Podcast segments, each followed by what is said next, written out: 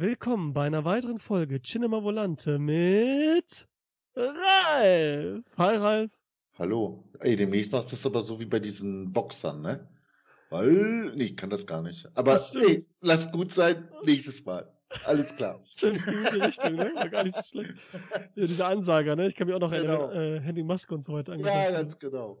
Der ist jetzt übrigens auch immer ein Film zu sehen, plötzlich, ne? Bei so ähm, Boxerfilmen. Ja, der ist auch zur Legende geworden.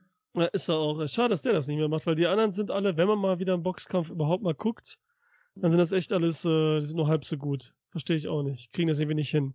Mhm. Egal, wir wollen heute über einen alten Film sprechen. Einen richtig alten Film. Ich weiß nicht, äh, so alt? Warst du da noch im Kino? Du bist doch auch so alt, oder nicht? Oh, so ein Scherz, oder? Nein, also, ganz im Ernst. sein, dass es irgendwie. Ach, du dickst doch nicht ganz frisch, ey, Alter.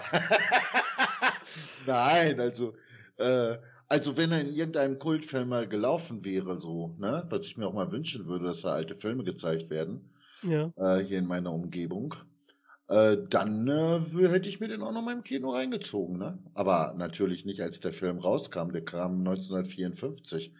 Die erste Strahlung am 11. August 1954. Also heißt es jetzt, nein, du hast nicht im Kino gesehen? Nein. Damals. Alter Schwede, ey, sehe ich schon so alt aus? Nein, du hörst dich so halt an halt, ne? Das sagen halt die Zuhörer. Ja, okay, ich fühle fühl mich auch so. Ja, hast recht. Nein, nein, es gab ein Kompliment von einem Zuhörer, der hat gesagt, äh, du hast eine sehr schöne Erzählstimme, wenn man gerne lauscht. Mhm. Vielleicht, ja, vielleicht nimmst du da mal ein paar Hörbücher auf oder so. Ja, danke für ich, das Kompliment. Ich selbst, wenn ich mich reden höre, dann später ähm, empfinde das etwas anders, aber äh, trotzdem danke. Ne, das so kann man doch mal starten mit einem Kompliment. Heute geht es um das genau. Fenster zum Hof. Rear Window von, hieß der Regisseur doch mal, das war auch so ein alter Knacker, so ein dicker. Alfred Hitchcock, also Ach ja, Alfred äh, Hitchcock, du willst auf mein Namensgedächtnis jetzt wieder prügeln, ich weiß. Äh, natürlich wusstest du den Namen, ja, aber äh, den, den Namen äh, kann ich nicht vergessen. Frag mich nicht warum, aber Alfred Hitchcock sitzt. Der, der ist drin, ne? Muss auch sein, der gehört ja zum Film. War aber jetzt trotzdem ganz schön gemein von dir. Ja, ja das war nur, ich wollte nur ein bisschen, ich weiß nicht, billig entertain? Hm. Und ein bisschen, uns ein bisschen lockern erstmal, bevor wir zu so einem, ja, so bei großen Werken hat man immer so ein bisschen Ehrfurcht fast schon. Respekt auf jeden Fall, aber auch ein bisschen Ehrfurcht, findest du nicht? Wenn man so einen bespricht und äh, ich meine, wir werden jetzt sehen, wie es jetzt wird, aber Respekt ist auf jeden Fall da. Ja, wir können sowieso nicht äh, dementsprechend, also wir können jetzt nicht in so einem kurzen Podcast auf alles eingehen. Und wenn du jetzt auch noch auf Alfred Hitchcock selbst und sein Werk eingehen wolltest oder willst, können wir das auch nur ankratzen. Ne? Das ist mal ganz klar. Ja, wir werden auf jeden Fall nur, also hauptsächlich und besonnen auf die, nur über diesen Film sprechen. Natürlich auch mal ein paar Ausreißer, wenn es dazu kommt. Mhm. Aber wir konzentrieren uns schon gerade auch, weil es halt so ein alter Film ist, ne, so fast wie alt du bist wahrscheinlich oder älter. Äh, auch wenn du damals im Kino warst. Ähm, nein, keine Ahnung, wie alt du bist. so wirklich, ey, das gibt's ich doch gar nicht. Heute habe ich Schluss damit, bleib bei dem Film. Äh, mein ja, Alter kann ich Film. später eingeben. Auf jeden Fall bin ich äh, äh jünger. mein Gott, da war ich nicht mal in der Planung. Äh, gut, okay, okay, okay, haben wir das schon mal geklärt. Ähm, dass der Film wieder heute auch wirkt. Ob er noch wirkt, ob er funktioniert. Selbst meine Eltern waren noch nicht im Kino zu dem Zeitpunkt. Okay, krass. Krass. Mein Gott. Jetzt, okay, jetzt aber wirklich endgültig Schluss damit. Ja, jetzt aus. So, bitte, Konzentration. Los geht. So. Und toll ist, du hast den vorgeschlagen. Dein letzter Vorschlag, das Königsspiel, war ja auch schon ein super Vorschlag. Und jetzt das Fenster zum Hof. Habe ich natürlich wahrscheinlich auch wie du vorher schon gesehen gehabt. Ist aber mir auch schon sehr lange wieder her und auch äh, unter einem anderen Aspekt. Ich meine, bei mir ging das so los mit 16, würde ich mal sagen, wo man dann auf einmal anfing, noch bewusster sich für Filme zu interessieren, so ein bisschen Literatur gekauft hat, so das Buch Film verstehen, so diese Bibel als erstes und dann welche Klassiker man alle gesehen haben muss. Und da hat man sich so ein bisschen gezwungen, schon mit Interesse reingezogen und dann so viel auf einmal. Da war auch das Fenster zum Hof dabei, viele Alfred Hitchcock-Filme war dann immer irgendwie ein bisschen enttäuscht, weil man auch irgendwie so suspense-mäßig, wer weiß, was erwartet hat und äh, diesen, irgendwie, ich weiß, man hat in einem einfach falsch geguckt, würde ich jetzt einfach sagen. Das geht auch. Ich glaube, das geht auch, dass man den falsch guckt, alleine immer, ne, das Schlimmste, was es gibt, halt die falschen Erwartungen hat. Und deswegen war es jetzt toll, sich nochmal darauf einzulassen, auch unter diesem Aspekt äh, eines äh, Podcasts. Und äh, erzähl du mal, Ralf, was willst du sagen? Gut, jetzt ohne jetzt äh, auf die Erwartungen jetzt näher einzugehen. Ähm, ähm, gut, der Film ist 1954 in die Kinos gekommen, wurde dann äh, Jahrzehnte später auch im Fernsehen gezeigt. Und insofern sind Menschen, die etwas älter sind als du, ja schon eher mit dem Film konfrontiert worden und sind dann vielleicht dort dadurch auch ein bisschen näher an der Zeit gewesen als als äh, du jetzt, ja. Und wenn man dann hört, toller Film, toller Film, dann baut man vielleicht Vorstellungen auf, die äh, dann äh, verhindern, dass man ähm, offen für die Vielschichtigkeit dieses Films ist und so weiter. Ja, also von daher, äh, ja, was mich angeht, ich habe den Film irgendwann mal im Leben gesehen und wüsste jetzt gar nicht mehr wann. Äh, in einigen Schulen war er sogar teilweise Thema. Ich weiß jetzt gar nicht warum. Möglicherweise, weil der Film hm, im Aufbau einem klassischen Drama ähnelt in fünf Akten.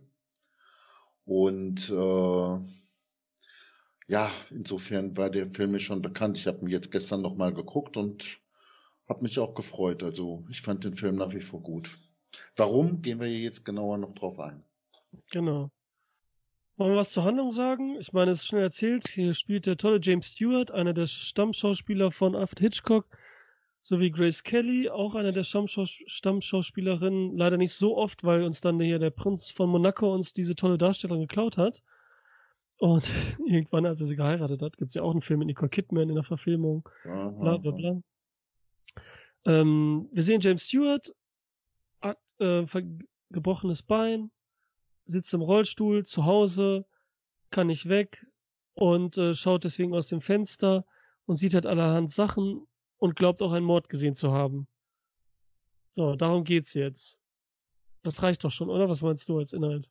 Hm, ja, das ist grob gesagt äh, die Handlung. Ich bin froh, dass du das gemacht hast, weil ich mich sonst wieder wahrscheinlich in totalen vielen, in total vielen Details äh, verloren hätte. Insofern, ja, klar, das ist die grobe Handlung. Das ist die Situation. Wollen wir so ein bisschen chronologisch gehen oder möchtest du was sagen, was dir jetzt erstes aufgefallen ist? Ja, also äh, wir können gleich sofort am Anfang ansetzen, weil äh, es mir total gut gefallen hat, wie erstmal der ganze Innenhof gezeigt wurde in seiner ganzen Lebendigkeit. Es ist morgens, der Tag fängt gerade erst an. Es ist schon verflucht heiß, über 30 Grad Celsius, es wird in Fahrenheit angezeigt. Ähm, und äh, ja, unser Hauptdarsteller wacht auch schwitzend auf. Und man sieht jetzt, äh, ohne dass er schon aus dem Fenster schaut, wir sehen als erstes eigentlich aus diesem Fenster in den Hof, in verschiedene Fenster hinein und sehen, wie verschiedene Leute wach werden, Kinder bereits schon auf der Straße rumtoben, barfuß und, und viele andere Szenen, die dann in den einzelnen Fenstern gezeigt werden. Und all das vermittelt so dieses Gefühl des Lebendigen, ja, des, des äh, Tagesanbruchs und so weiter, der Aktivität. Und dann sieht man, wie Jeff, also der Hauptdarsteller, James Stewart, bewegungslos mehr oder weniger am Stuhl gefesselt ist in einem riesigen Gips. Ja, bei ihm ist sozusagen, das ist wie so eine Art kleiner Kontrapunkt zu dem Lebendigen, mit dem man sozusagen als erstes konfrontiert wird. Und dann eben seine Situation des passiven Zuschauers, die wir dann mit ihm quasi auch erstmal übernehmen. Ja, irgendwo schlüpfen wir dann ja auch in seine Rolle. Und so wie das angefangen hat, dieses Bild, ganz toll. Ja, genau, das ist ganz toll. Und es geht dann sogar noch weiter. Das hast du gut beschrieben mit dem Kontrast auch zu der Außenwelt, ähm, dass also dieser Kontrapunkt ist. Und dann fährt die Kamera weiter in die Wohnung und man sieht halt seine zerstörte Kamera, sieht dann diese Bilder, dass er diese abenteuerlichen Actionaufnahmen macht, immer in Gefahr und wissen dann auch gleich, er ist Fotograf, wie das passiert ist mit dem Bein, sehen dann die Zeitschrift mit Grace Kelly, dass sie, ähm, diese Frau wird auch schon gezeigt, obwohl wir noch gar nicht wissen, in welcher Beziehung sie zu ihm steht, dass sie so eine bekannte Mode, ähm, Zaren ist, sage ich mal, ich weiß nicht, ne? Ich glaube, sie ist Redakteurin, ne? Redakteurin ist ja einfach, ne? In dem Modemagazin. Okay, das ist einfach Redakteurin ist und, ähm, und was am, am auffälligsten ist, dieses Bild von Grace Kelly, welches dieses Negativbild ist. Ne? Hast du das gesehen? Hast du mal drauf geachtet? Da steht dieses gerahmte Bild von Grace Kelly, aber als Negativbild. Ach. Und das zeigt ja auch seine Beziehung beziehungsweise äh, zu ihr, denn wie wir dann weiterhin erfahren, ist sie ja, möchte sie ihn heiraten, aber er äh, widerstrebt dem ja. Und das ist auch wieder schön alles in Bildern und so. Das ist ja dieses berühmte, dieser berühmte Satz im Filmischen, ne? Show, don't tell, den ich eigentlich hasse, wenn man so ausspricht. Man ist noch viel, viel schöner gesagt und was Hitchcock ja ausmachte, dieses alles, was gesagt statt gezeigt wird, ist für das Publikum verloren. Und deswegen ist es umso wichtiger, diese Dinge zu zeigen. Denn so kann es viel besser abspeichern, viel mehr für sich einnehmen, es ist schöner, filmischer. Und das macht er hier zu Anfang direkt, ich meine schon bei den Credits, ne, dieser als dieser Vorspann läuft, als du erzählt hast, dass diese Kamera dann rausgeht und wir die ganzen Bilder sehen, dann laufen die Credits, dann macht er sowieso immer so schöne Vorspänne schon, gemalte auch damals mit, äh, mit wie hieß der nochmal, der spanische Maler, Sal, ähm, Dali und dergleichen. Mhm. Und hier hat er, sehen wie langsam die Jalousien hochgehen, ein nach der anderen sind die alle oben, der Abspann ist zu Ende und wir gehen raus mit der Kamera. Auch diese relativ langen Fahrten und sehen halt dieses wunderschöne Dekor, was so gemütlich und diese coole Atmosphäre gibt. Mhm. Und dann macht der Film weiter. Dann klingelt das Telefon. Und dann wird erzählt über Dialog. Und wir erfahren genau, dass er da schon länger ist, dass er seit sechs, sieben Wochen da am Start ist und nur noch sieben Tage hat. Was auch interessant ist, dieser Punkt der Zeit, dass das kurz vor Ende ist, ne? Mhm. Und dass er schon so lange da ist. Und wir erfahren diesen langweil relativ langweiligen Dialog, der für sich langweilig wäre, während wir aber rausschauen mit James Stewart und dann noch näher die Nachbarn in Betracht ziehen, was da passiert. Also werden wieder zwei Sachen gemacht. Über den Dialog, ne, das arbeitet, dann auch sehen wir schon ein bisschen so James Stewarts äh, Art, ne? Also Jeffs von der Figur, dass er so ein bisschen zynisch ist und auch genervt von der Situation und dass er raus will und das genau das Gegenteil ist, dieses Gefangensein von dem, was er eigentlich will und äh, mehr Spannung will, was ja hinterher auch passieren wird, wie er herbeigerufen hat. Ja, du hast recht. Also ähm, wir sehen am Anfang diese Fotos und können uns dann schon ja mutmaßlich äh, ein Bild machen oder erahnen, dass äh, sein Zustand durch den Unfall bedingt ist, äh, dessen Endergebnis auf dem Foto zu sehen ist. Ähm, aber im späteren Dialog am Telefon wird das Ganze natürlich dann doch nochmal erläutert oder erhärtet oder besser dargestellt, ne, so dass wir genauer Bescheid wissen sechs Wochen im Haus gefesselt, dafür hat er ganz schön viel Farbe im Gesicht. Aber egal. Übrigens, was mich da am Anfang sehr verwundert hat, und da frage ich jetzt auch nochmal nach. Es war auf einmal so ein Hubschrauber zu sehen. Ja. ja? Und da passiert nicht großartig was mit, außer dass man deutlich sehen kann, ja, dass das künstlich irgendwie ins Bild eingebaut worden ist. Und äh, äh, ja, jetzt frage ich mich immer noch, was das sollte. Ich meine, der Hubschrauber macht doch gar keinen Sinn. Es sei denn, er hätte jetzt mit demjenigen per Funktelefon den Dialog gehalten, der da oben im Hubschrauber sitzt und einfach ja. mal so aus der Vogelperspektive sehen wollte, wie Jeff im Rollstuhl aussieht. Ne? Ja, das, ja, es ist halt, ich habe mich das auch gefragt, weil erstmal sieht die Szene schlecht aus, im Gegensatz zu dem super aussehenden Rest und das macht so ein bisschen kaputt. Wir müssen dabei sagen, James äh, JP Fulton hat hier die, ähm, John P. Fulton hat hier die Effekte gemacht. Mhm. Der damals hier, wenn er mein Special über den Unsichtbaren gesehen hat, der die ganzen Effekte für die Unsichtbar-Filme gemacht hat und so weiter. Mhm. Und die Mumie und die, äh, und auch schon Oscars gewonnen hat und danach viele Filme mit äh, Hitchcock gemacht hat halt, unter anderem den hier. Und das sind auch tolle Effekte mit dem Hintergrund, mit den Reflexen auf der Linse und dergleichen. Aber hier, die Szene, ich weiß auch nicht, ich dachte nur, es könnte sein, erstmal, um so ein bisschen mehr zu zeigen, das ist kein Dekor, das ist echt draußen, da ist der Himmel und so weiter. Ne? Wir sind nicht im Studio, was wir natürlich sind. Und auf der anderen Seite vielleicht seine Sehnsucht, jetzt im Hubschrauber sitzen, Fotos machen und sowas Gefährliches irgendwie und wegfliegen, dass er wegfliegen könnte. Das, diese Sehnsucht, das wäre mein einziges. Trotzdem für mich aber jetzt auch nicht so stark die Szene, dass jetzt nötig gewesen wäre. Das hätten sie rauslassen können.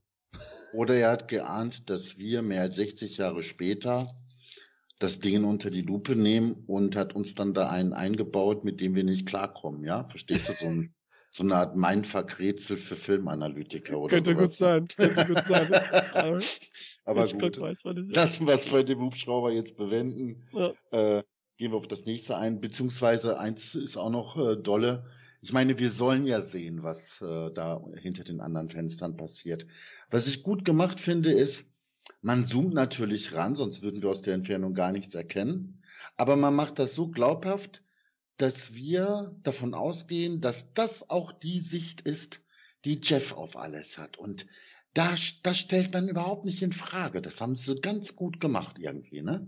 Genau, das wird echt so gut suggeriert hier die Welt und der Blick immer. Ne? Man fühlt sich die ganze Zeit wirklich festgenagelt an seinen Punkt, so wie er es ist, und von dort aus immer in seiner Sicht zu sein, ne? Seine POV, ne? Mhm. Und dann weiß ich nicht, war das damals so üblich in den 50ern in Amerika, dass die Leute damals noch keine Gardinen hatten? Ich meine, der Terminator wäre damals der Karl im äh, Terminator Dark Fate hätte jetzt kein Unternehmen dort aufbauen können, ne? naja, gut, Entschuldigung, Scherz beiseite, aber ich meine, äh, gerade, ich meine, das ist eigentlich doch gar nicht so uninteressant, weil äh, die Leute anscheinend nichts dagegen hatten, dass man auch in ihre Wohnung gucken konnte, ne? Ja, ich weiß, es kann, also erstmal kann es auch einfach, ich weiß nicht, wie es damals war, du anscheinend ja auch nicht, du sagst ja, du wärst ja noch nicht geboren gewesen, was ich immer noch nicht glauben kann, aber ich glaube, dass das natürlich einmal so wegen des Films einfach so ist und fertig, das soll man so akzeptieren. Auf der anderen Seite sind es auch Leute. Wenn du so weitermachst, dann werde ich aber trotzdem älter als du, das schwöre ich dir. So, geht's weiter. wegen Terminator, ne? Dass es damals so war, dass es, äh, ob es damals so war, dass die Schol da keine Jalousien und Gardinen hatten und da nicht drauf, Wert drauf legen, gerade da, wo es so enger ist in der Stadt, auf der anderen Seite ist es jetzt einfach für den Film einfach, man muss es akzeptieren, dass es so gedacht ist. Könnte aber auch wieder ein Bild dafür sein, dass diese Menschen relativ einsam sind, außer jetzt zum Beispiel das frische Paar, dass die ein bisschen die Nähe suchen, auch weil sie in der Großstadt da sind.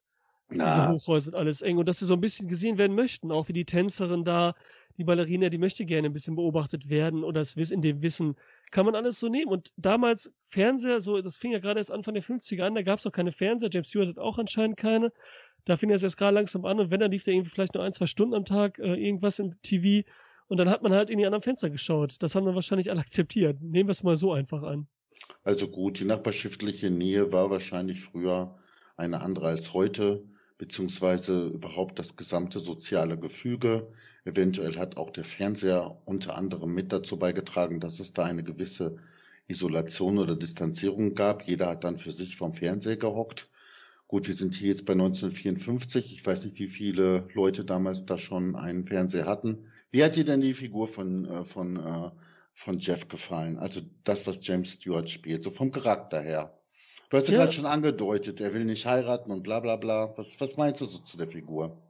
Äh, Jeff ist äh, schon so ein zynischer Kerl. Mhm. Ein klein bisschen Arschloch vielleicht auch. Aber ich sehe den Zynismus jetzt auch aus seiner Situation heraus, so leicht, ne? Er ist schon, also wenn ich so lange da sechs Wochen drin und das echt nichts und du kannst so. nirgendwo hin, dann würde ich auch langsam am Rad drehen. Gerade wenn ich der genau das Gegenteil-Typ bin, der eigentlich raus muss, der Abenteuer leben muss, der immer in Bewegung ist, überhaupt arbeiten. Und zu mhm. Hause nichts tun und sitzen, vielleicht mal ein bisschen was lesen und die schönste Beschäftigung gut, wenn die Frau wahrscheinlich vorbeikommt. Äh, das würde mich zermartern. Ich meine, ich war auch, ich hatte auch mal einen Beinbruch und war, war sechs Wochen, weil, ja, ich war auch sechs Wochen, äh, ich war vier Wochen im Krankenhaus und da hatte ich aber Fernsehen und das alles. Und ich bin trotzdem am Durchdrehen gewesen und zu Hause danach auch noch mal zwei, drei Wochen. Und man, man wird blöd im Kopf. Und man wird dann halt so ein bisschen, manche mehr, manche weniger, werden vielleicht ein bisschen aggressiver und äh, so die vielleicht auch negativen Seiten eines Menschen und dieses Zynische kommt dann noch mehr rüber. Da werde ich auch so keinen Bock mehr haben und ja, ja, bla bla und dies, aber ja, hm. das mal so, dass das noch verstärkt, ne? Aber okay. sein Charakter ist trotzdem schon, sein Grundcharakter entspricht schon dem. Ja, also ähm, gut, das habe ich tatsächlich überhaupt nicht berücksichtigt. Dass Deswegen er wird das ja erwähnt, dass er schon sechs Wochen auch da ist. Mhm, am Anfang, ja, dass er wirklich so lange, ne? Ja, gut, das äh, jetzt äh, kann ich schon verstehen. Ich meine, er ist schon etwas von oben herab irgendwo, ne? Ja. Der Frau gegenüber. Das muss man deutlich sagen. Aber äh, gut, Ja, findest du denn, er ist hier der Film an sich und auch er ist ähm, diskriminierend? Weil ich habe jetzt, muss ich sagen, Natürlich. Da, da, hast du mir noch nicht gesagt, dass ähm, findest du? Also vielleicht der damaligen Zeit angemessen oder äh, sagen wir mal besser entsprechend, aber äh, wenn er zum Beispiel jetzt diese Frau beobachtet, die äh, sich da einen Mann an, an Land gezogen hat, mit dem sie dann zur Wohnung zurückkehrt. Die Ballerina, dann, ja. Ja, dann kommentiert, nee, nicht die Ballerina, sondern die. Ach so, die äh, ältere nennt, Dame. Ja. ja. wie nennt er sie immer noch, das, die Trauerweide da. Ja, äh, weiß ich auch nicht mehr. Ja, hatte irgendwie, gut, äh, da sagte dann ja, oh, ist der nicht ein bisschen zu jung für sie? Und schaut dann hoch zu Grace Kelly, die ja deutlich jünger ist als er. Ja, also verstehst du? Da ja. äh, so ein Kommentar in Anbetracht dessen, dass er ja eigentlich ein alter Tattergreis ist, sozusagen, ja. ne?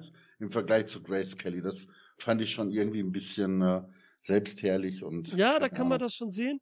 Also ich meine, du könntest jetzt die Szene an sich auch diskriminierend finden, weil der Mann sie ja quasi vergewaltigt. Also nicht wirklich, aber ne, schon versucht und so solche Szenen, die jetzt auch nicht schön anzusehen sind.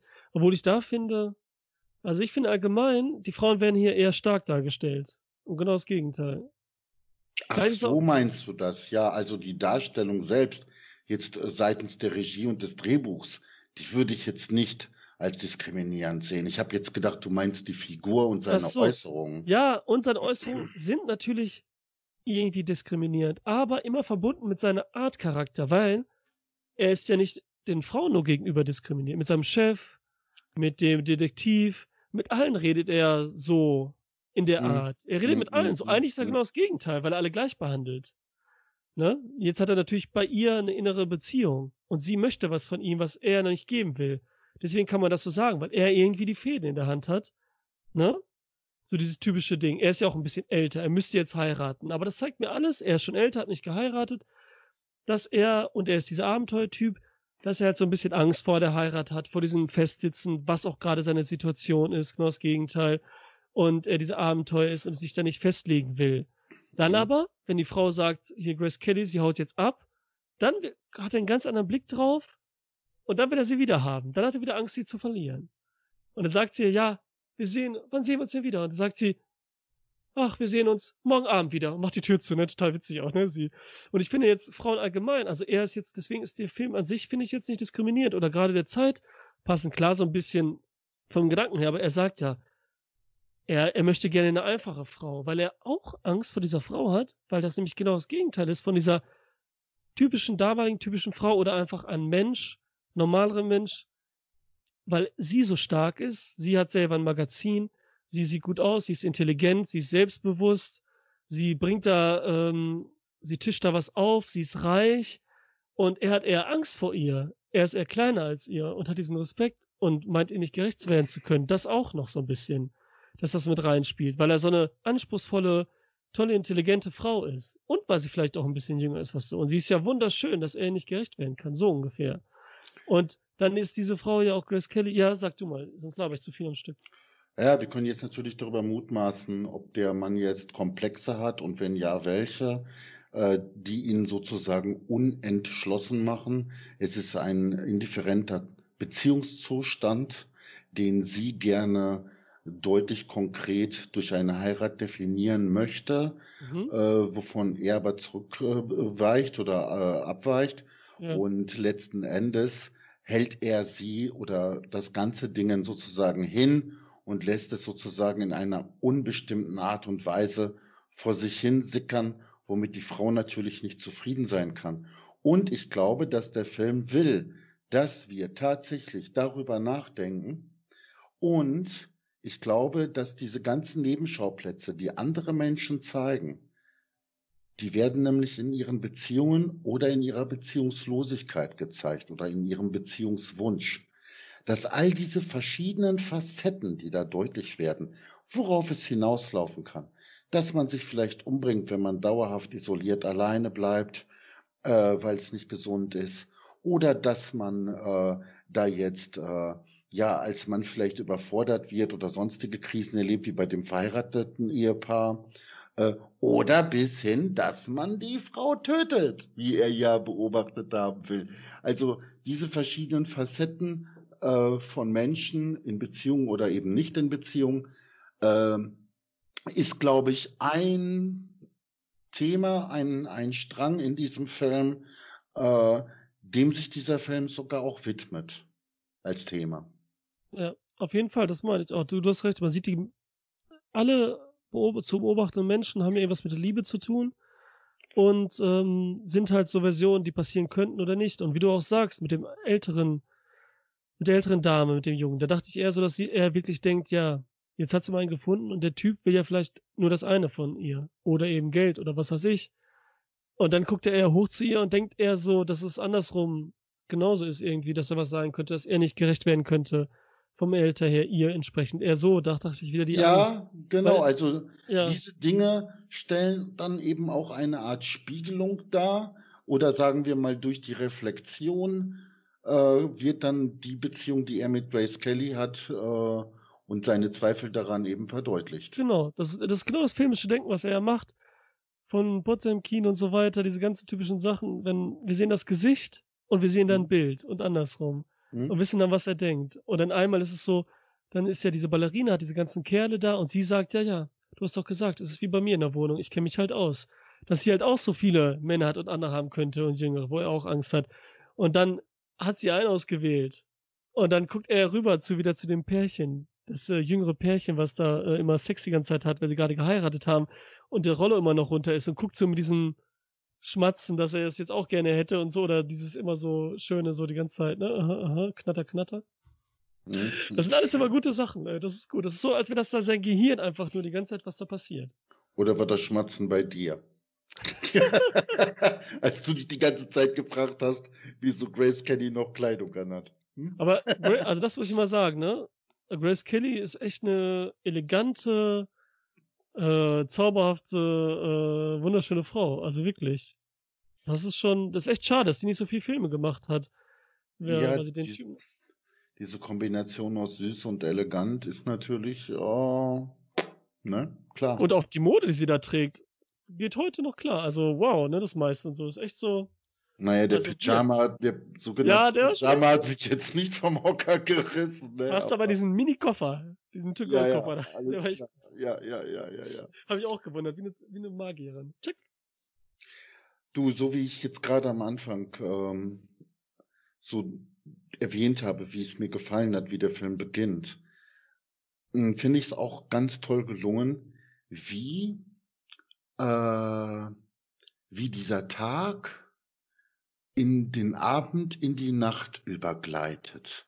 Ja, wir merken es fast gar nicht. Ich meine, das Ganze findet ja in kurzer Zeit statt. Das, was sonst in zwölf Stunden passiert, passiert ja da viel kürzer.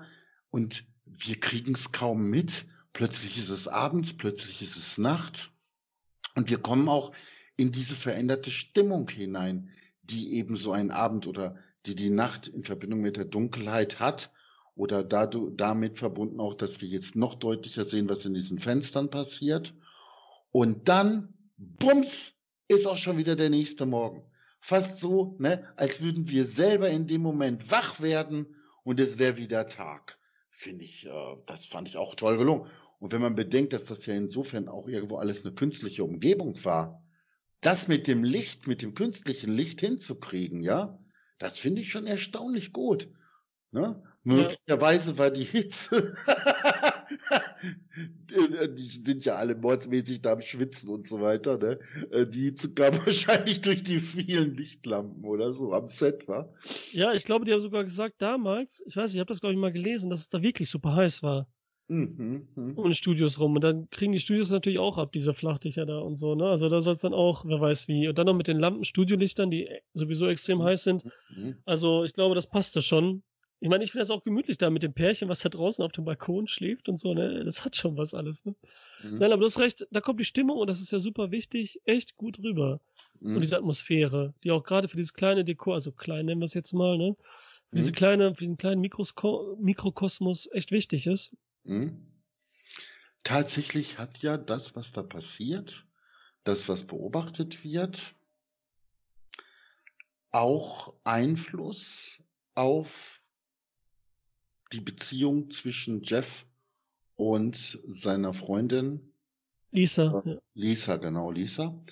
Äh, und wenn wir schon sagen, dass hier auch die Darstellung von Beziehungen wichtig ist oder das Verhältnis von Mann und zur Frau und so weiter, da müsste man ja auch nochmal sich genau überlegen, wie jetzt diese Ereignisse einen Einfluss auf dieses äh, äh, Paar hatten.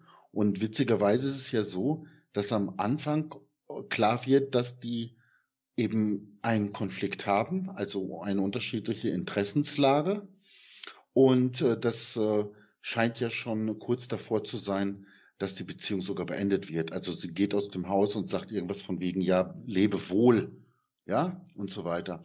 Äh, und auch als er ihr sagt, was er beobachtet hat, also welche Mutmaßungen er hat äh, oder welche Verdächtigungen, äh, geht sie da nicht drauf ein, sondern äh, nimmt auch einen Kontrapunkt sozusagen ein und sagt, du spinnst, das ist Quatsch oder wie auch immer.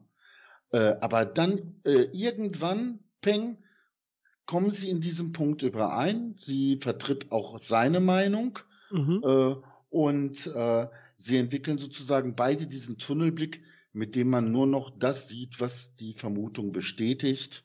Und dann bauen sie gemeinsam eins und eins zusammen und sie aus der weiblichen Perspektive, ja, die bestimmte Beiträge bringt, wie sie in Anführungsstrichen nur eine Frau bringen kann, ne, weil sie halt diese Einblick hat, Hand, ich sag nur Handtasche, Schmuck und äh, äh Ehering und so weiter. Und dann ergänzen sie sich auf einmal wunderbar. Ne? Genau, das ist auch, ich muss jetzt, das stimmt, dass es sich widerspiegelt und die beiden sich dann so perfekt so eins werden und das ja auch vom Anfang an, sie soll sich ja, sie will sich ja beweisen, dass sie auch diese starke Frau sein kann, beziehungsweise, das mhm. ist sie ja, diese Abenteuer mit ihm erleben kann, was ja dann auch mhm. passiert, mhm. wenn sie dann am Ende, mhm. als sie in einer anderen Wohnung war, zurückkommt. Mhm. Und er ist froh, dass sie da ist und guckt an, dass sie das so gemacht hat, ne? ohne rumzumeckern, rumzuheulen und so, siehst du ganz stark von sich selbst aus, kommt er zurück und sein, sein Blick von James Stewart, von Jeff, ist auch richtig gut und äh, vielsagend und äh, sich dann nochmal quasi in sie verliebt, noch mehr. Und da muss ich noch einmal kurz zurück. Wie interessant es ist, wie Grace Kelly eingeführt wird in dem Film. Das haben wir gar, gar nicht äh, gesagt. Wir sehen ja diese coole Einführung und dann ist ja das erste Mal, er schläft und auf einmal kommt dieser Schatten über das Gesicht von James Stewart, ne, von Jeff. Mhm. Langsam. Und es ist wieder so aufgebaut, das macht nämlich Hitchcock immer, wie eine spannende Mordszene. Und dann, bis das komplette Gesicht von äh, Jeff äh, überdeckt ist und wir sehen dann, es ist aber Grace Kelly und dann kommt sofort dieser Kuss. Was ich auch ganz schön für damalige Zeiten auch, zack, wird geküsst. Auch mhm. schön in so einem Bild in, mit einer zitternden Kamera ganz leicht, ne, dass er nochmal mhm. so besonders ist. Diese mega intime Nahaufnahme, die ist so gut auch, das gibt gleich mhm. so viel Power, ne? nicht viel Laberei, nicht Dings. Dieser ganze Film ist so perfekt, da ist nichts zu viel. Und, und diese Szene, das macht er nämlich immer, für Hitchcock, Mordszenen wie Liebesszenen zu inszenieren und Liebesszenen wie Mordszenen. Als wird der Mörder kommen und ihn gerade killen wollen und dann ist mit diesem Schatten und so bedrohend und so spannend und dann ist es nur in Anführungsstrichen Grace Kelly, die ihn küsst. Das erste ja, Mal. Ja, so wird sie eingeführt, ne? Ja, stimmt. Also, da, die kam auch echt gut rüber. Und wie du sagst, wir haben ja noch eine starke Frau, die Therapeutin, die Pflegerin, die für mich so selbstbewusst ist, so viel Power hat und eigentlich nur die ganze Zeit auch coole Sprüche bringt und auch sagt, was Sache ist. Und auch gleich reinkommt hier, na, was machen sie ja die ganze Zeit? Sind Voyeur. Und das ist ja der wichtige Punkt, den wir noch gar nicht angesprochen haben. Dieser Voyeurismus. Ja, da wollte ich sowieso gleich nochmal näher okay, drauf eingehen, okay. weil das ist, äh, das gehört eigentlich für mich zum zweiten Thema was ja, in, okay. diesem Film beleuchtet wird. Das, äh, da gehe ich gleich noch selber genauer drauf ein. Okay. Ähm, dann bringe ich den anderen Gedanken jetzt noch zu Ende. Bitte, ja. Ich Und zwar äh, die Wirkung äh, der Geschehnisse auf die Beziehung von ihm zur Frau, beziehungsweise auch zur Einstellung dazu.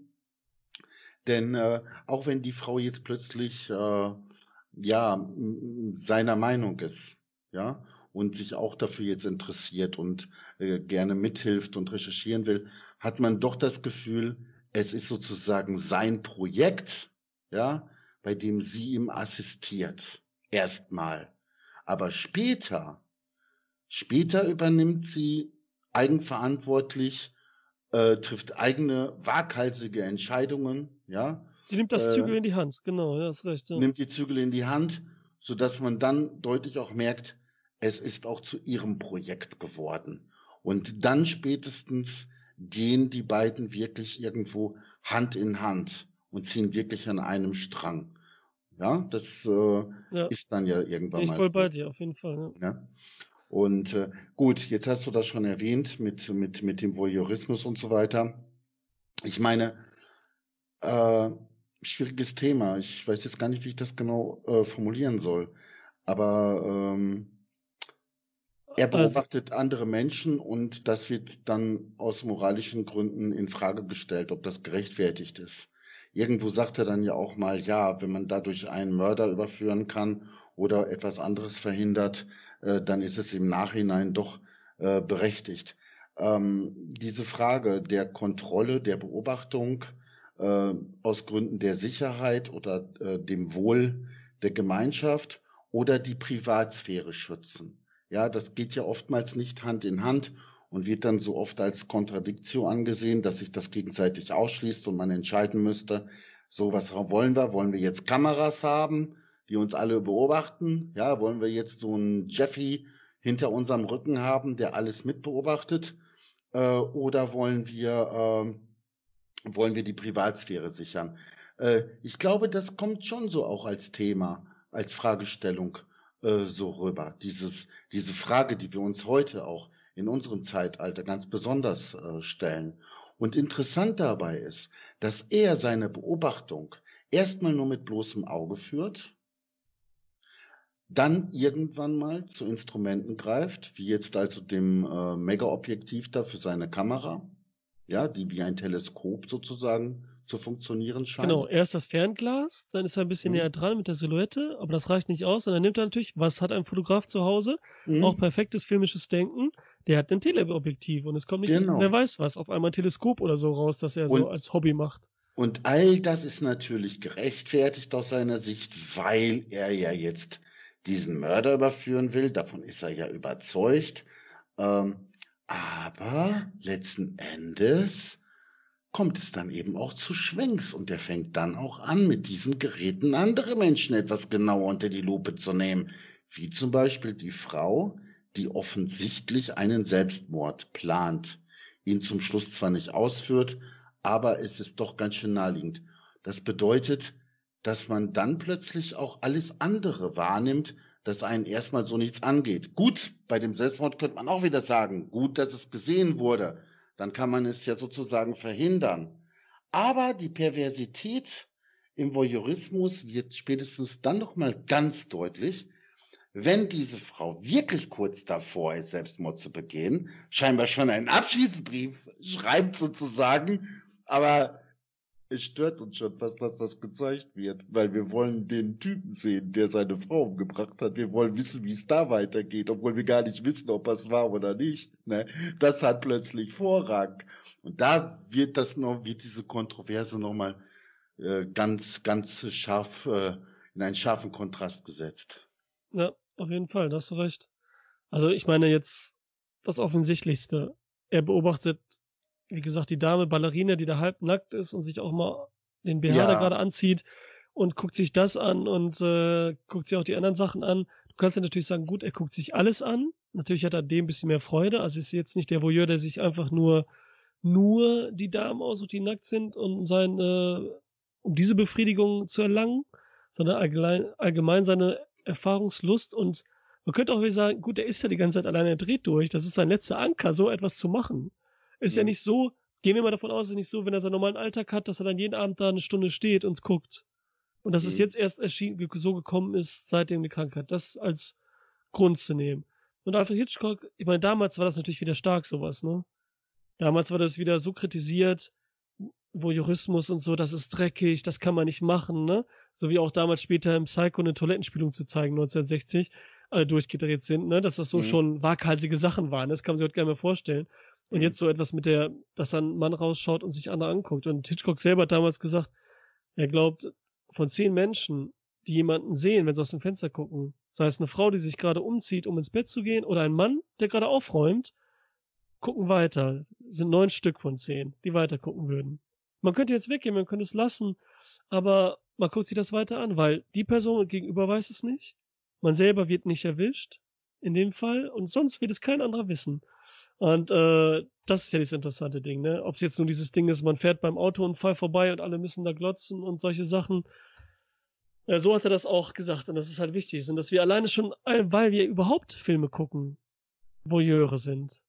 Ja, und das ganz besonders jetzt in dieser Situation. Wir haben sozusagen ein Kino mit über 30 Leinwänden vor uns. Ne? Wir werden ja selber zum Voyeur letzten Endes. Ja, ja, wir sind und, jetzt, wir machen und, damit, wir sind genau, da mitbeteiligt. Und, und wenn das nicht deutlich genug ist während der Handlung, dass wir jetzt also auch zum Voyeur geworden sind, spätestens als die äh, Selbstmordkandidatin äh, äh, offensichtlich Selbstmord begehen will oder kurz davor zu sein scheint und uns das weniger interessiert als äh, der Typ, der seine Frau umgebracht haben soll.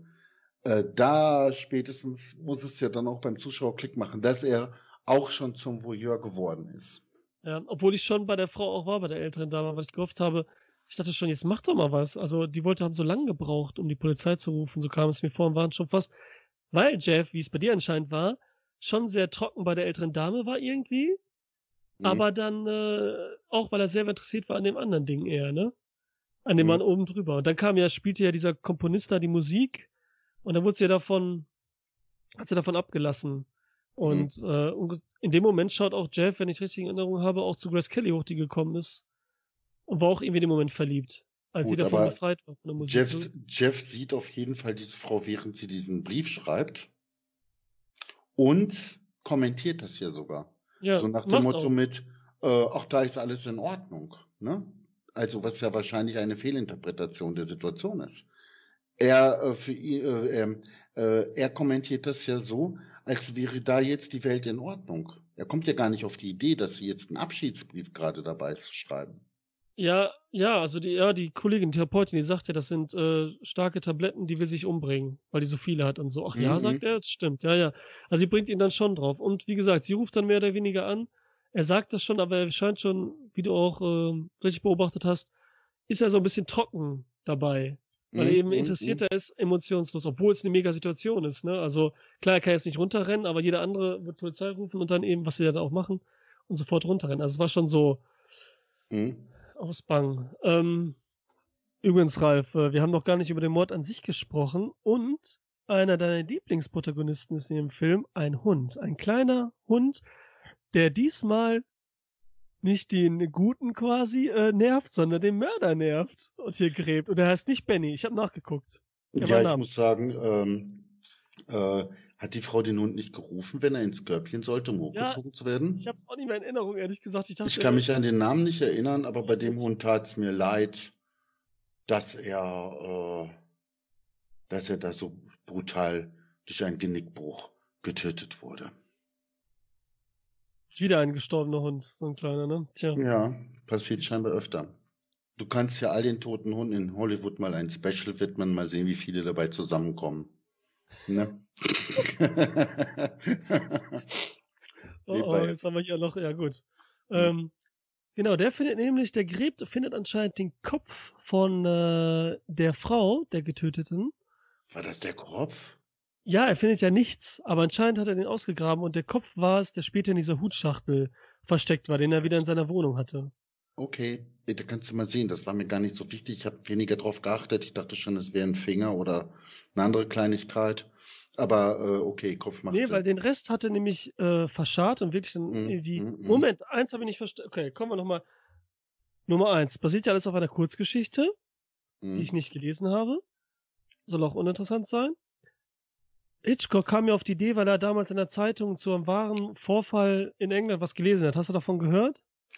Ja, ich habe davon gehört, dass er inspiriert wurde von irgendwelchen wahren Begebenheiten, wo jemand eine Leiche äh, zerstückelte äh, und dann äh, an verschiedenen Orten platziert hat. Genau, es waren zwei Geschichten. Einmal die und die andere, darum ging es dann, dass er das, die Kette dafür genommen hat, dass die Frau die Kette und den Schmuck nicht mitgenommen hat und den Ehering. Hm. Und ähm, genau, der Ehering, der ist auch noch wichtig mit der Frau. Da hat sie auch noch den Sieg. Wenn sie dann Grace Kelly bei den Nachbarn ist, den Ehering am Finger hat, hinterm Rücken, dann hat sie ja zweimal gewonnen. Erstmal hat sie den Ehering, hat gewonnen, dass sie was gefunden hat, einen Beweis. Jeff guckt James Stewart von der anderen Seite, sie hat den Ehering von wegen Heirat und so, ne? Hat doppelt gewonnen und der Mörder sieht das aber auch noch.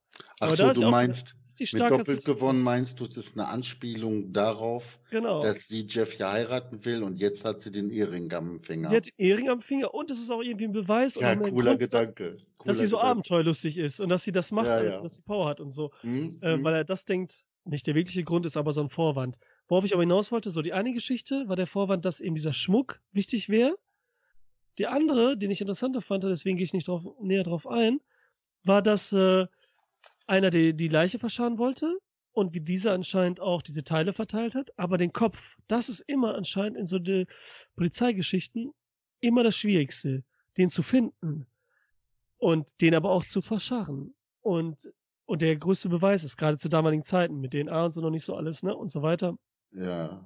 im und Film- da hat, Hm? ist in der Geschichte, die finde ich echt gruselig und gut, hat der Typ den Kopf in den Kamin getan, aufgestellt und verbrannt. In der Nacht gab es Gewitter und Regen und wie diese Wetterverhältnisse oder diesen Zug und dieser Wärme sind die Augen aufgegangen und das noch bei dem Gewitter und der Typ hatte so eine Angst, dass er rausgerannt ist und, und da irgendwie mehrere Stunden gewartet hat bis zum nächsten Morgen, bis er sich wieder reingetraut hat und wirklich alles verbrannt war. Heftig. Also, äh, So eine Geschichte, das hat ihn so drauf gebracht, auch mit diesem Kopf, diese ganze Sache, ne? ja, Also- woran du mich jetzt erinnert hast, ist eine andere Lösung, in Anführungsstrichen, für die Entsorgung eines Kopfes. Und zwar im Film Seven. Für unsere Mörder. Ach so, ja. Seven. Wer weiß, das war vielleicht auch eine Anspielung auf äh, Hitchcock. Nein, aber nur weißt du, wenn du das erwähnst, abgetrennter Kopf, dann fällt mir als erstes äh, Seven ein. ne? Ja, Das- und hier ja auch in einer Schuhschachtel, ne? Also in der Box. Hm, Hält in der okay. Box. okay, oder wie Ja. bei, wie bei Barton Fink. Ich behaupte, hier, es war der Kopf. Barton Fink auch, stimmt. Ja, Alter Schwede. Hier zieht sich ja Ey, eine. die haben sich von Hitchcock inspirieren lassen, die Jungs, ey. Ja, 100 Pro. Gut. aber echt. Hm? Ja, eben davon ab, dass ja eh 90% gefühlt auf äh, Hitchcock, äh, Hitchcock zitiert, ne? Ähm, weil, ob es bewusst machen oder nicht, aber er hat halt so viel gemacht und so gut und so visuell kraftvoll, dass man halt dann immer da das Vorbild sieht irgendwie. Auch wenn Naja, er hat ja auch selber sehr viel kopiert und zitiert. Ja, natürlich. aber dann eben auf seine spezielle Art und Weise dargestellt, ne? Die dann doch wieder unverkennbar seine Handschrift trug, ne? Ja, und. Und äh, gut, was jetzt natürlich auch nicht nur Hitchcock gemacht hat, aber wofür er ganz besonders bekannt ist, das sind ja diese, ich sag jetzt mal das Wort Kameh, aber da gibt es einen englischen Begriff auch noch für, äh, für diese, ja, Cameo-Auftritt, genau, ja. genau, äh, wo er sich selbst darstellt. Auch in diesem Film passiert das ja irgendwann. Und äh, angeblich soll er da ja drauf gekommen sein, als er schon anfing in den 20er Jahren Filme zu machen, wenig Budget hatte und dann äh, angeblich äh, ja zu wenig Statisten hatte und dann selber eingesprungen ist. Also sozusagen eine Idee aus der Not geboren. Aber ich weiß nicht, ob ich das glauben soll. Ich weiß es nicht. Ich glaube, das äh, hat vielleicht doch ganz andere Gründe. Vielleicht sogar Eitelkeit oder ein Gag oder sowas, ne? Also ja, beides irgendwie. Es ist so zu seinem Ja. Markenzeichen geworden. Mhm. Ich weiß jetzt auch nicht genau den Hintergrund, aber das hört sich plausibel an. Ob es so Mhm. ist oder nicht, ist egal. Ich finde es cool, dass er immer drin ist. Ich meine, hinterher haben das viele Regisseure gemacht und er scheint anscheinend echt der Pionier in den Sachen gewesen zu sein. Pionier im Cameo-Auftritt, okay. Aber äh, finde ich gut. Ich meine, M. Night Shyamalan, der macht das, obwohl die immer nerven, die Cameos da. aber Ist ja auch gefährlich, ne? Gefährlich deswegen, weil wenn der Zuschauer ins Kino geht und jetzt nur noch darauf achtet, wann er auftritt, kann das auch schädlich sein, ne? Findest nicht? Ja. genau, erstmal das und dann nimmt es so ein bisschen die Fiction, äh, die, nimmt es so ein bisschen die Fiktion. Dann nimmt Mhm. es so ein bisschen, wird zu real. Da ist ja der Regisseur von dem Film, so ungefähr, ne? Mm, mm, Also mm. macht es dann so ein bisschen kaputt irgendwie. Und wie du gesagt hast, man achtet die ganze Zeit drauf. Ja, wie kann man, ja, und er zeigt es ja aber relativ früh immer eigentlich, macht er das, oder? Ich meine, jetzt hier in dem Film war es ja früh. Ja, als er die Uhr eingestellt hat, bei dem- 26. Komponisten. Wie, wie Ja. viel? Entschuldigung? Ich habe jetzt in Hinsicht auf unser Podcast mal drauf geachtet und dann äh, mir die Zeit gemerkt und das war ungefähr bei Minute 26, 27. Ja, guck. Ne? Ähm, aber ich meine, gut, wenn man jetzt äh, das weiß und darauf achtet im Film, dann ist es natürlich besonders witzig, wenn man diesen uralten Film Das Rettungsboot schaut, ne? Ja. Und sich dann denkt, wie soll er denn da jetzt mitten auf dem Meer jetzt auftreten? Wie soll das gehen, ne? ja. und dann, äh, wie du schon mal erwähnt hattest, dann in so einem Zeitungsartikel als Bild dargestellt wird. Das Ja. ist ja dann auch witzig, so eine Ja, das Lösung. ist, das ist erfinderisch, erfinderisch. Ja, ne? ja, ja, ja. Ja, aber wir, ich war ja beim Mord. Jetzt bin ich ganz wieder abgekommen, ne? Von Gut. dem Mord. Nämlich, Ein Mord, genau. genau, okay. der Typ, so, jetzt mein, ich habe ein kleines Problem. Ich Hm. meine, vielleicht bin ich auch zu unaufmerksam gewesen und habe irgendwie mal geblinzelt oder so. Oder bin eingeschlafen. Nein, bin ich nicht. Aber wir sehen ja den Typen diese Taschen raustragen. Die ganze Zeit, diese, ähm, die Mhm. Koffer. Hm, Das sieht mit James Stewart zusammen, mit Jeff. hm, Dann kommt irgendwann zurück und James Stewart schläft. hm, Verpasst also etwas, was wir jetzt sehen. Das Mhm. erste Mal. hm. Außer am Anfang jetzt vielleicht noch. Aber jetzt erstmal was Wichtiges. Und das ist, und sehen dann, wie er mit einer Frau rausläuft. Hm, Er läuft ja mit dieser Frau raus. Und das ist das Interessante, diese umgekehrte Hitchcockische Suspense-Sache. Sonst ist es immer so, wir sehen etwas, was Schlimmes gleich passiert. Dieser Klassiker, der immer genannt wird, als Beispiel, zwei Personen sitzen an einem Tisch, unten drunter ist Dynamit unter dem Tisch. hm, Die beiden wissen das nicht, aber der Zuschauer sieht's und dadurch wird Spannung aufgebaut. Gleich wie Mhm. diese hochgehen, aber die wissen das nicht. Hier ist es andersrum. Es wird ja quasi Spannung genommen, die aber bei Jeff bleibt. Weil er sieht sie nicht rausgehen, da wäre alles in Ordnung. Sie ist ja wirklich gegangen und die haben vielleicht die Koffer rausgebracht und hat dann Anhaltspunkt. Und wir sehen ja, ach, ist gar nichts passiert, die Frau lebt ja noch. Ja, also gut. Das wir, ist schon gut gemacht und interessant, Mhm. das mal zu drehen in dem Fall.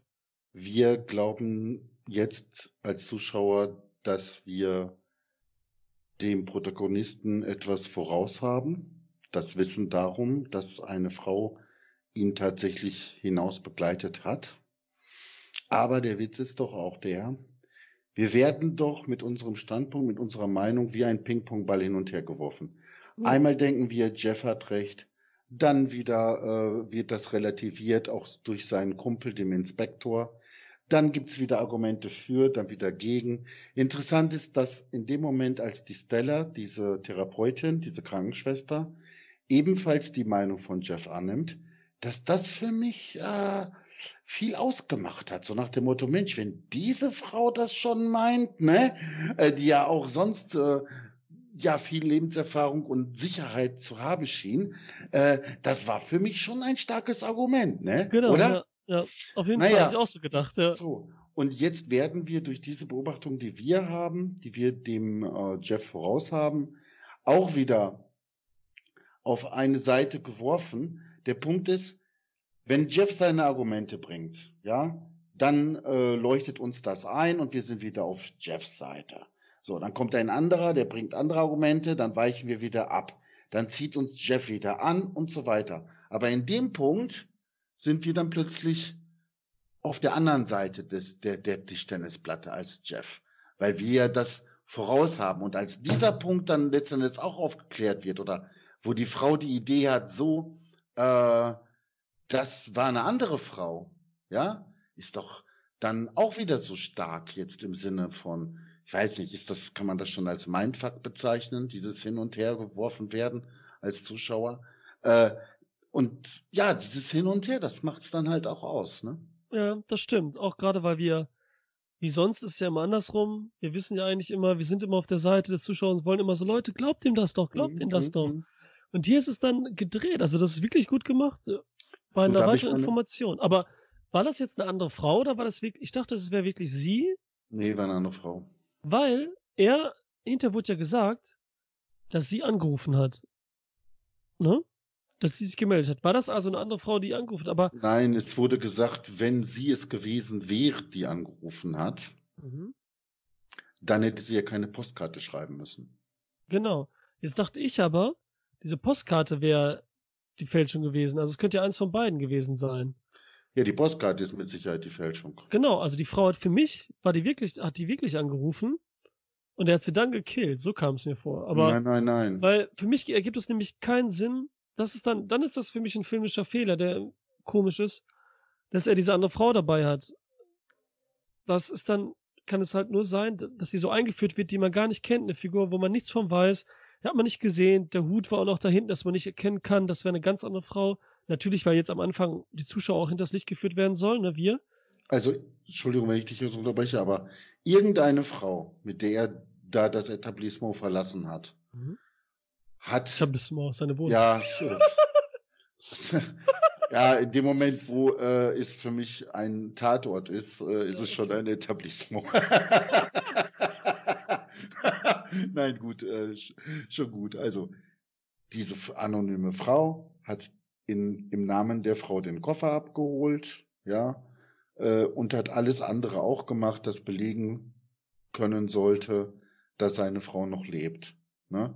Äh, womit ich ein kleines Problem hatte, war der Ehering. Wieso hatte er den überhaupt noch und so weiter. Aber gut, Fehler werden auch von Mördern gemacht. Von daher äh, bin ich da jetzt äh, diesbezüglich einfach mal tolerant. Ne?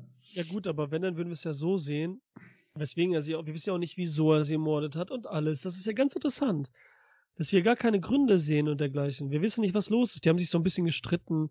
Übrigens einer der ersten Split-Screens, wenn die zwei Fenster sehen, links der Mann, rechts die Frau und ähm, da, dass das Streit ist, aber mehr sehen wir ja nicht. Und vielleicht war es ja auch gut, vielleicht war sie ja gefährlich und wollte ihn killen. Man weiß es nicht. Nein, auf jeden Fall. Ja, vielleicht war Sterbehilfe. Ja so, wahrscheinlich, Sterbehilfe. genau. Nein, wahrscheinlich ist es ja so, dass er fremd geht. Gehen wir mal davon aus, und dass die andere Frau seine Geliebte ist und dass er die Sachen behält, weil er sie für sie aufhaben will, äh, aufheben will und heiraten will oder eben um das Zeug zu Geld zu machen, wenn wenn ähm, wie sagt man Gras über die Sache gewachsen ist. Solche Sachen kann man sich ja vorstellen, ne? Ja, tausend Sachen sind möglich. Da Weil sonst finde ich das nämlich ein bisschen komisch, die Situation. Also vielleicht bin ich jetzt auch einfach zu doof und denke darüber wahrscheinlich auch viel zu viel nach. Aber hinterher ist es ja so, ich meine, wir sehen ja so Sachen wie am Anfang streichelt er den Hund noch und dann hinterher hat er den anscheinend gekillt. Wo man auch noch sieht, so wo er dann James äh, Jeff guckt und denkt so, ja, ist ja doch irgendwie ganz nett, ne? Weil wer zu Hunden nett ist und so und der Hund mag ihn auch, der muss okay sein, ne? Ist ja immer so dieses Ding. Mhm. Und äh, genau wie mit Kindern, ne?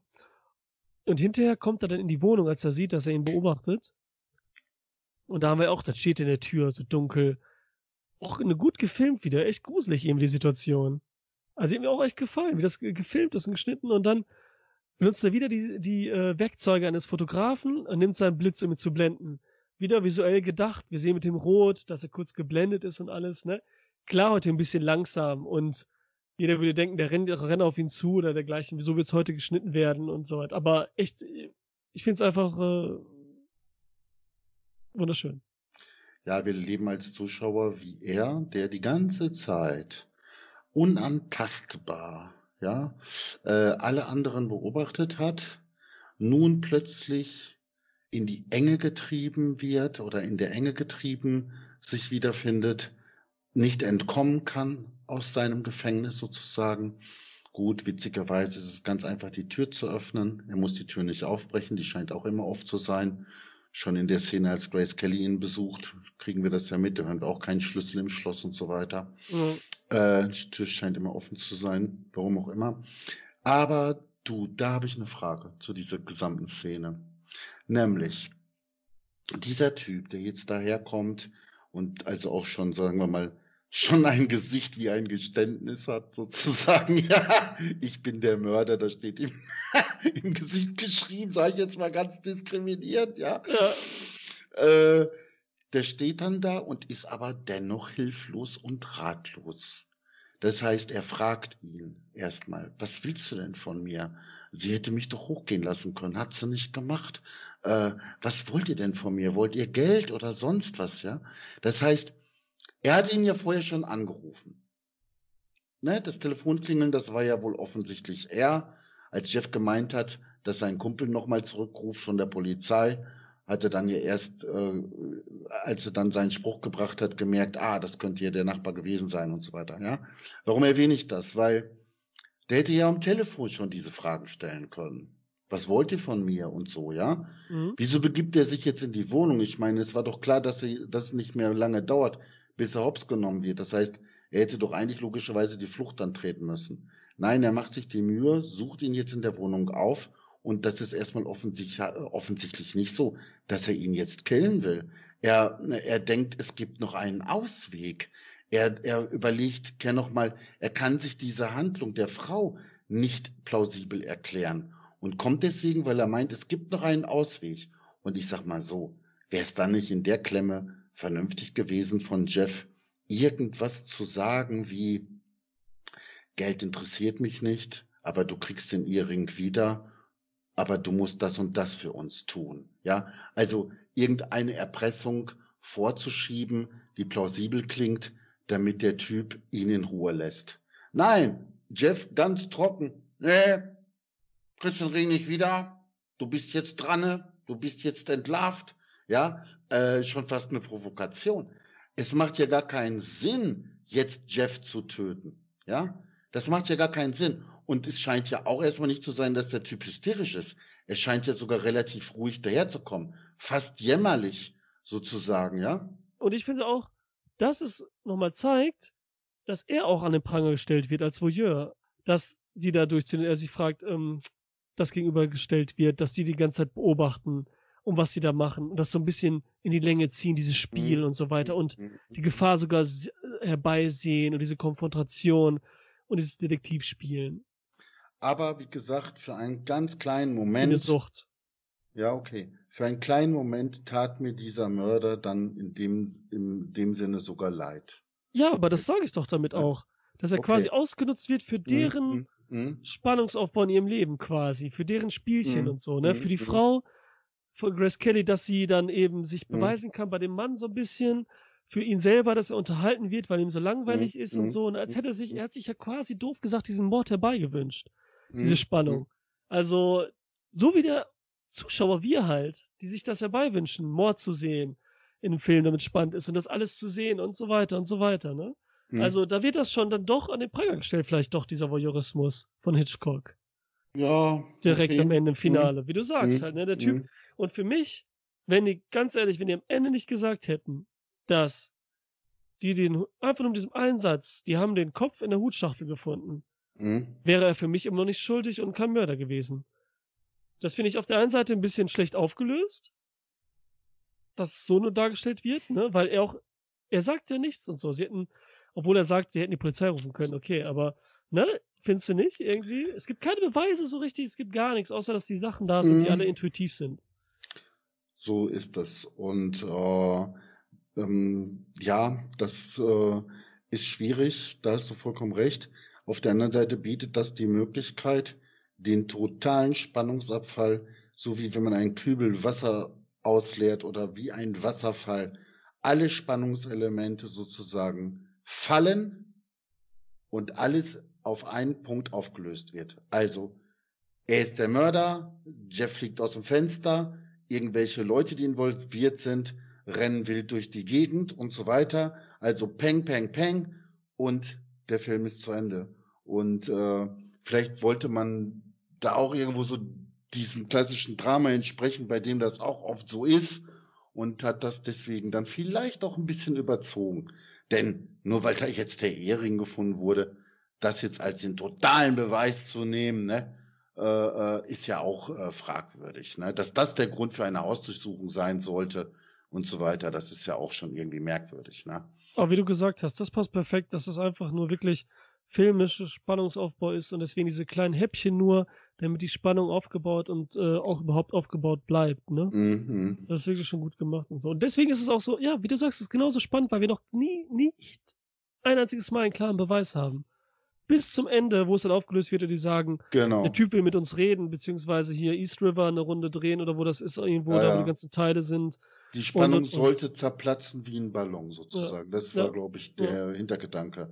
So, äh, aber du, da habe ich eine Frage noch trotzdem. Ja. Also, ich weiß nicht, als, als bei mir, ich habe mich schon gefragt, ob das jetzt ein Fehler in bei, äh, äh, ein Fehler ist jetzt. Äh, und zwar, äh, bei mir bewegen sich die Leute auf einmal ganz schnell, so überzogen, also so äh, auf schnell gedreht sozusagen. Die Nachbarn, ja. ne? Ja, das haben sie die leider Nachbarn, beschleunigt einfach, die Szene. Äh, was sollte das denn? Sag mal, was sollte das denn? Du, das ist wie bei Kampfszenen und anderen Sachen, ganz viel, es wird ganz oft gemacht und je mehr man irgendwie altert mit dem Film und so weiter, je eher sieht man das. Auf Filmen aus den 90ern ist das ab und zu mal so. Da denkst du so, boah, das sehe ich doch sofort. Aber das habe ich vor zehn Jahren nicht gesehen. Also das ist ganz komisch. Da ist dann natürlich nochmal übertrieben, aber es, man kann es auch sagen, es ist unnatürlich, aber irgendwie ist es einfach nur wieder ein Stilmittel, um diese Überraschung meine, noch weiter. Aber es ist komisch, befremdlich. Das, das und der Hubschrauber, die beiden Sachen, ja, die nicht da gewesen genau. Das hat mich an Tarzan-Film aus den 30ern erinnert, wenn du plötzlich Pygmäen siehst, die sich äh, blitzartig äh, bewegen oder am Trommeln sind oder irgendwelche Elefantenhorden jetzt durch den Busch rasen, sozusagen, ne, äh, ja. in überdrehter Geschwindigkeit sozusagen. Äh, daran hat mich das so ein bisschen erinnert. Ja, am Ende sind auf jeden Fall alle glücklich. Ich meine, der Komponist hat sein Lied äh, zu Ende komponiert und hat dann die ältere Dame, die unten äh, Single ist, ist bei ihm oben, sie genießen's. Das eine Pärchen, das den Hund verloren hat, hat neuen. Dann äh, die Ballerina kommt ihr, hat sie auf jeden Fall einen Mann gefunden oder ihr Mann von verloren geglaubter Mann oder einer irgendwie ist auf jeden Fall wiedergekommen. Ähm, Grace Kelly und Jeff sind glücklich. Also Happy End ohne Ende. War gut äh, gemacht und ich möchte das jetzt nochmal ganz kurz noch zusammenfassend sagen was ich so rein filmtechnisch äh, toll fände. Und zwar einerseits äh, überhaupt der ganze Set, wie der aufgebaut ist. Also ich hätte mir schon vorstellen können, dass ich da eine Wohnung beziehe. Fand ich toll da. Ja, alles komplett so aufgebaut, ne? wie wir es sehen. Das ist ja, wirklich ja. original so aufgebaut. Ja, bis auf das Zimmer von Jeff, ne? Das, das ist ja, ja, nachträglich, ne? Aber äh, gut. Und dass dann mit dem Licht es möglich war, wirklich gleitend von, vom Tag in den Abend übergehen zu lassen. Ja, äh, ganz toll. Dann finde ich die zeitliche Darstellung ganz toll. Ich meine, er hockt da ja den ganzen Tag, ja. Also wenn man jetzt sich das mal überlegt, so viel passiert an einem ganzen Tag nicht. Und wenn man jetzt nur die markanten Zeiträume herausgreift, die relevant sind, es dann so zu schaffen, dass wir als Zuschauer nicht merken, dass da jetzt der Tag quasi verkürzt wurde, dass die erzählte Zeit also deutlich kürzer ist als die Erzählzeit, ja. Äh, und das in Kombination mit diesem ganzen, äh, mit diesem Licht und so weiter, äh, das fand ich schon ganz toll. Auch dann eben die Unterschiede bei der Entfernung, dass schon irgendwo gezoomt wird, aber so glaubhaft, dass wir denken, dass das auch die Sichtweise von Jeff ist, als er noch gar keine Instrumente benutzt hat, also weder Fernglas noch das andere. Ne? Das ja. äh, haben sie meiner Ansicht nach auch total gut rübergebracht. Ja, ist mir aufgefallen, das stimmt, das ist wirklich gut. Gut, mhm. dann möchte ich noch hinzufügen, dass ich auch das Visualarbeiten sich und das visuelle Erzählen, das Deskriptive, zum Beispiel, wenn Grace Kelly reinkommt, macht sie immer die Lampen an. Es ist immer dunkel bei ihm. Sie macht immer das Licht an langsam. So, dass sie er, äh, dass sie äh, sein, dass sie sein Licht in ihrem Le in seinem Leben ist. Irgendwie so, das Positive und sein Leben erleuchtet und da das sonst Tote und so weiter. Irgendwie, das macht sie jedes Mal. Ne, das ist immer so ganz nett und symbolisch. Er arbeitet ja als Reporter, als Fotoreporter, als Fotograf. Mhm. Ja, und wenn ich dran denke, ich bin auch schon mit Kamera irgendwo an exotischen Orten gewesen, wo ich die Menschen gerne fotografiert hätte, was ich dann aber nicht gemacht habe jetzt, ne? Weil ich denke, ah, das kommt so komisch rüber, ne, für die Leute. Ne, da hatte ich schon so ein bisschen Hemmung, ja, das zu machen. Äh, er jetzt aber als Profi scheint er überhaupt keine Hemmung zu haben, es ist sein Job und so.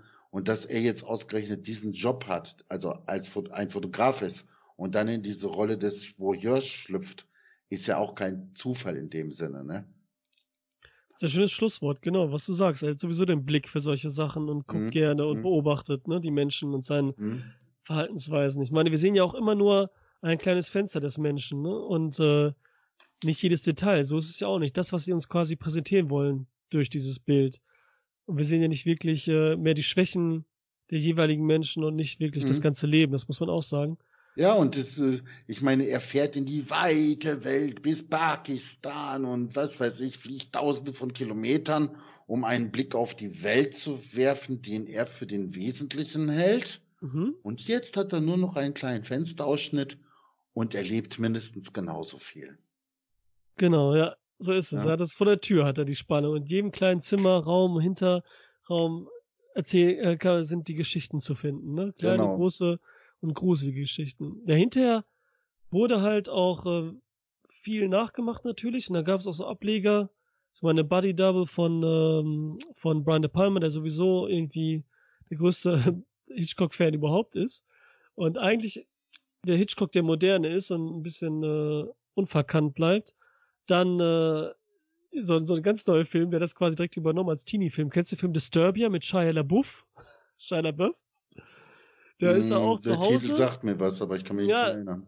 Sein Vater ist gestorben am Anfang des Films direkt, also nichts äh, hier, ähm, kein Spoiler, und ähm, ist dann zu Hause, nein, ist dann in der Schule, ist ein bisschen negativ drauf, ne, sein Vater ist nun mal tot und äh, schlägt, glaube ich, ein Lehrer, sein Spanischlehrer, und ist dann zu Hause und hat da halt diese Fußfesseln, ähm, elektronische und darf halt, hatte Hausarrest. Und darf Mhm. halt nicht, da wird das angezeigt, die Polizei kommt, wenn er sein Grundstück verlässt und ist da halt, Fenster zum Hof mäßig, nur dass er kein gebrochenes Bein hat. Hängt halt zu Hause rum.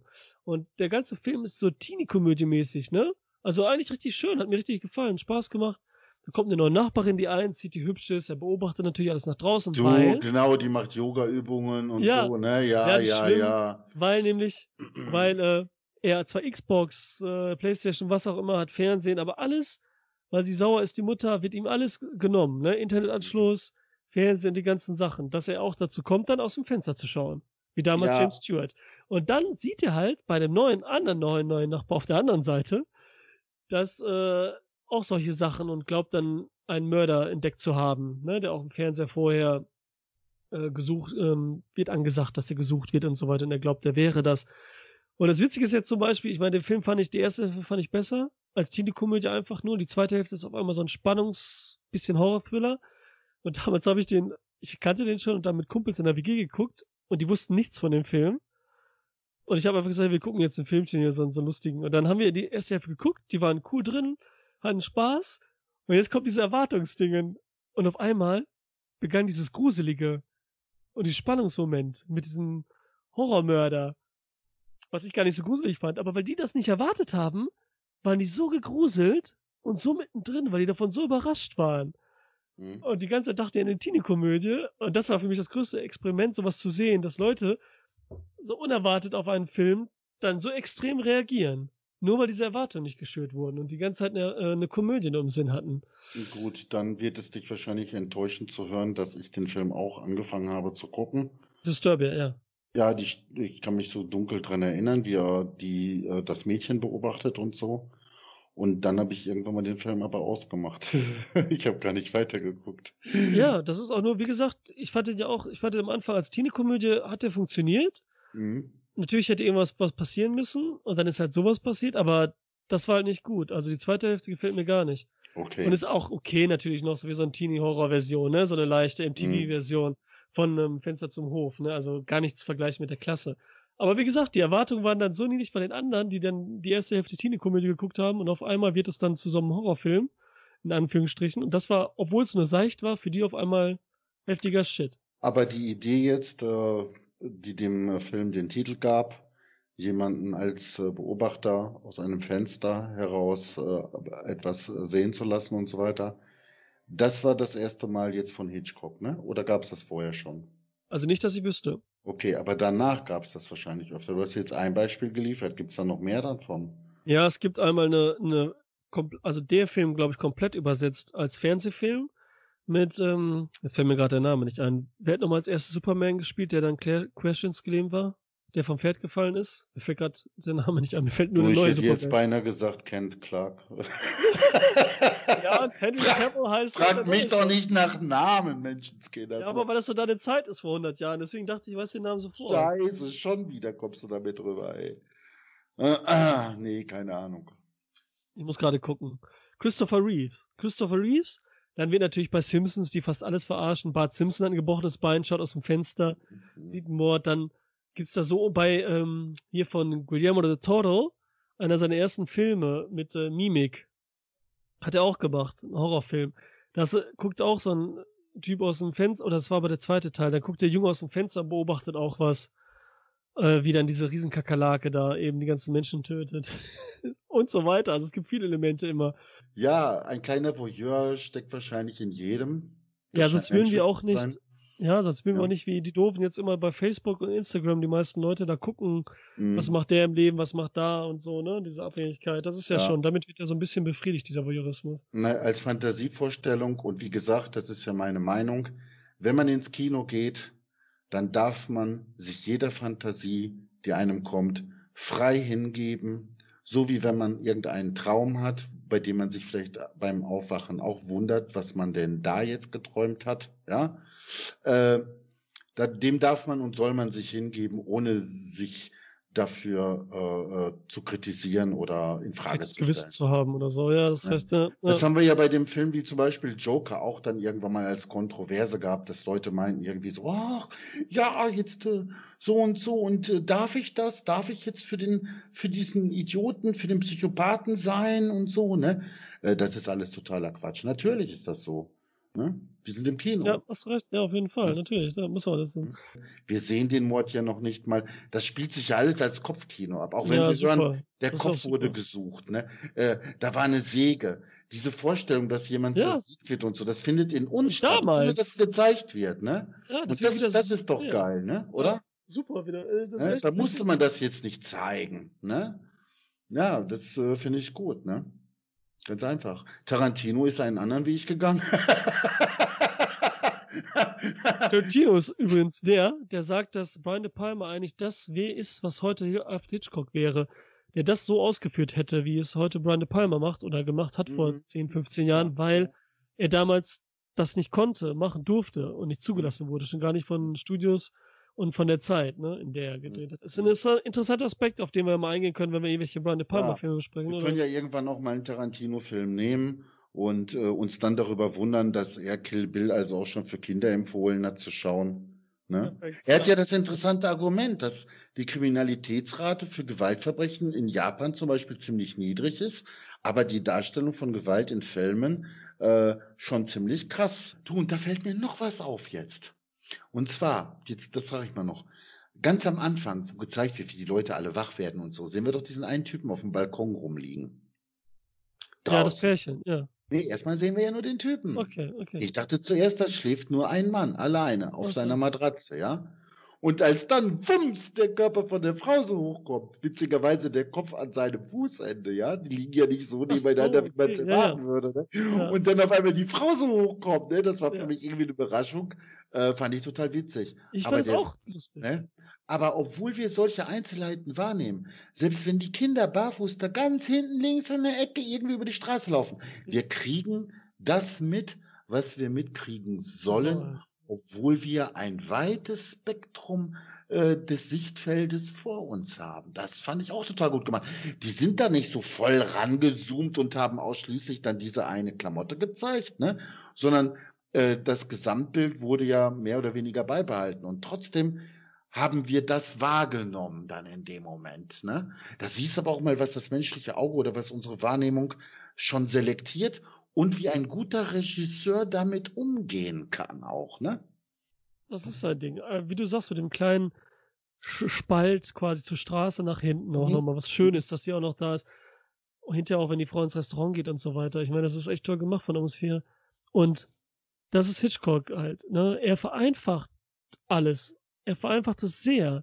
Und mit wenig Dialog und die Bilder und die Gesichter, die er nur zeigt. Und trotzdem sagt er so viel mehr, als wenn jetzt, wer weiß, wie viel Dialog und Detailaufnahmen und Zooms und was da los ist, aber er schafft es einfach mit ganz wenig Mitteln immer so viel zu erzählen. Und das ist echt wirklich, äh, oder Emotionen und so weiter in uns hervorzurufen. Und das ist echt sein Ding. Und das macht er einfach perfekt. Und das wird meist sogar negativ vorgeworfen, damals auch besonders, Wieso? dass er, dass er so Wieso? einfach, dass er so einfach erzählt und alles immer aufs Wieso? Kleinste runterbricht. Dass er so wenig rüberbringt. Aber es ist genau das Gegenteil. Und was, da können wir auch nochmal näher drauf eingehen. Aber da hast recht. Und ich finde den Film auch lustig. Viele Sachen. Ja, Find halt ich was du gesagt hast mit dem einen und auch die, die Schlagabtausch mit dem Dialogen manchmal und die, die taffe Frau und äh, ich weiß nicht, was er noch gibt, aber da sind lustige Sachen und hinterher gut, die Pointe, dass er dann da mit zwei gebrochenen Beinen sitzt, ist der, ist der, ist das Lustigste schlechthin. Also, es ist wirklich so. Ja, also, Abenteuer kann er nicht haben und so, ne? Und dann verlässt er sich noch bei zu ja. Hause, ne? Also noch schlimmer Für mich war es auch deswegen witzig, weil es total übertrieben war aus Ja. meiner Sicht. ne? Total übertrieben. Ich meine, genau wie diese äh, schnellen Bewegungen da zum Schluss total übertrieben waren. Oder wie gezeigt wird, wie er aus dem Fenster fällt. Das sieht ja so total künstlich aus und so. Aber passt trotzdem irgendwie ins Bild. Ich kann mir nicht helfen, aber äh, fand ich auch irgendwie gut. Diese, diese kleinen Nuancen so, ne? Ja. Ja. Gut, und der Hubschrauber wird ein ewiges Rätsel bleiben. Ja.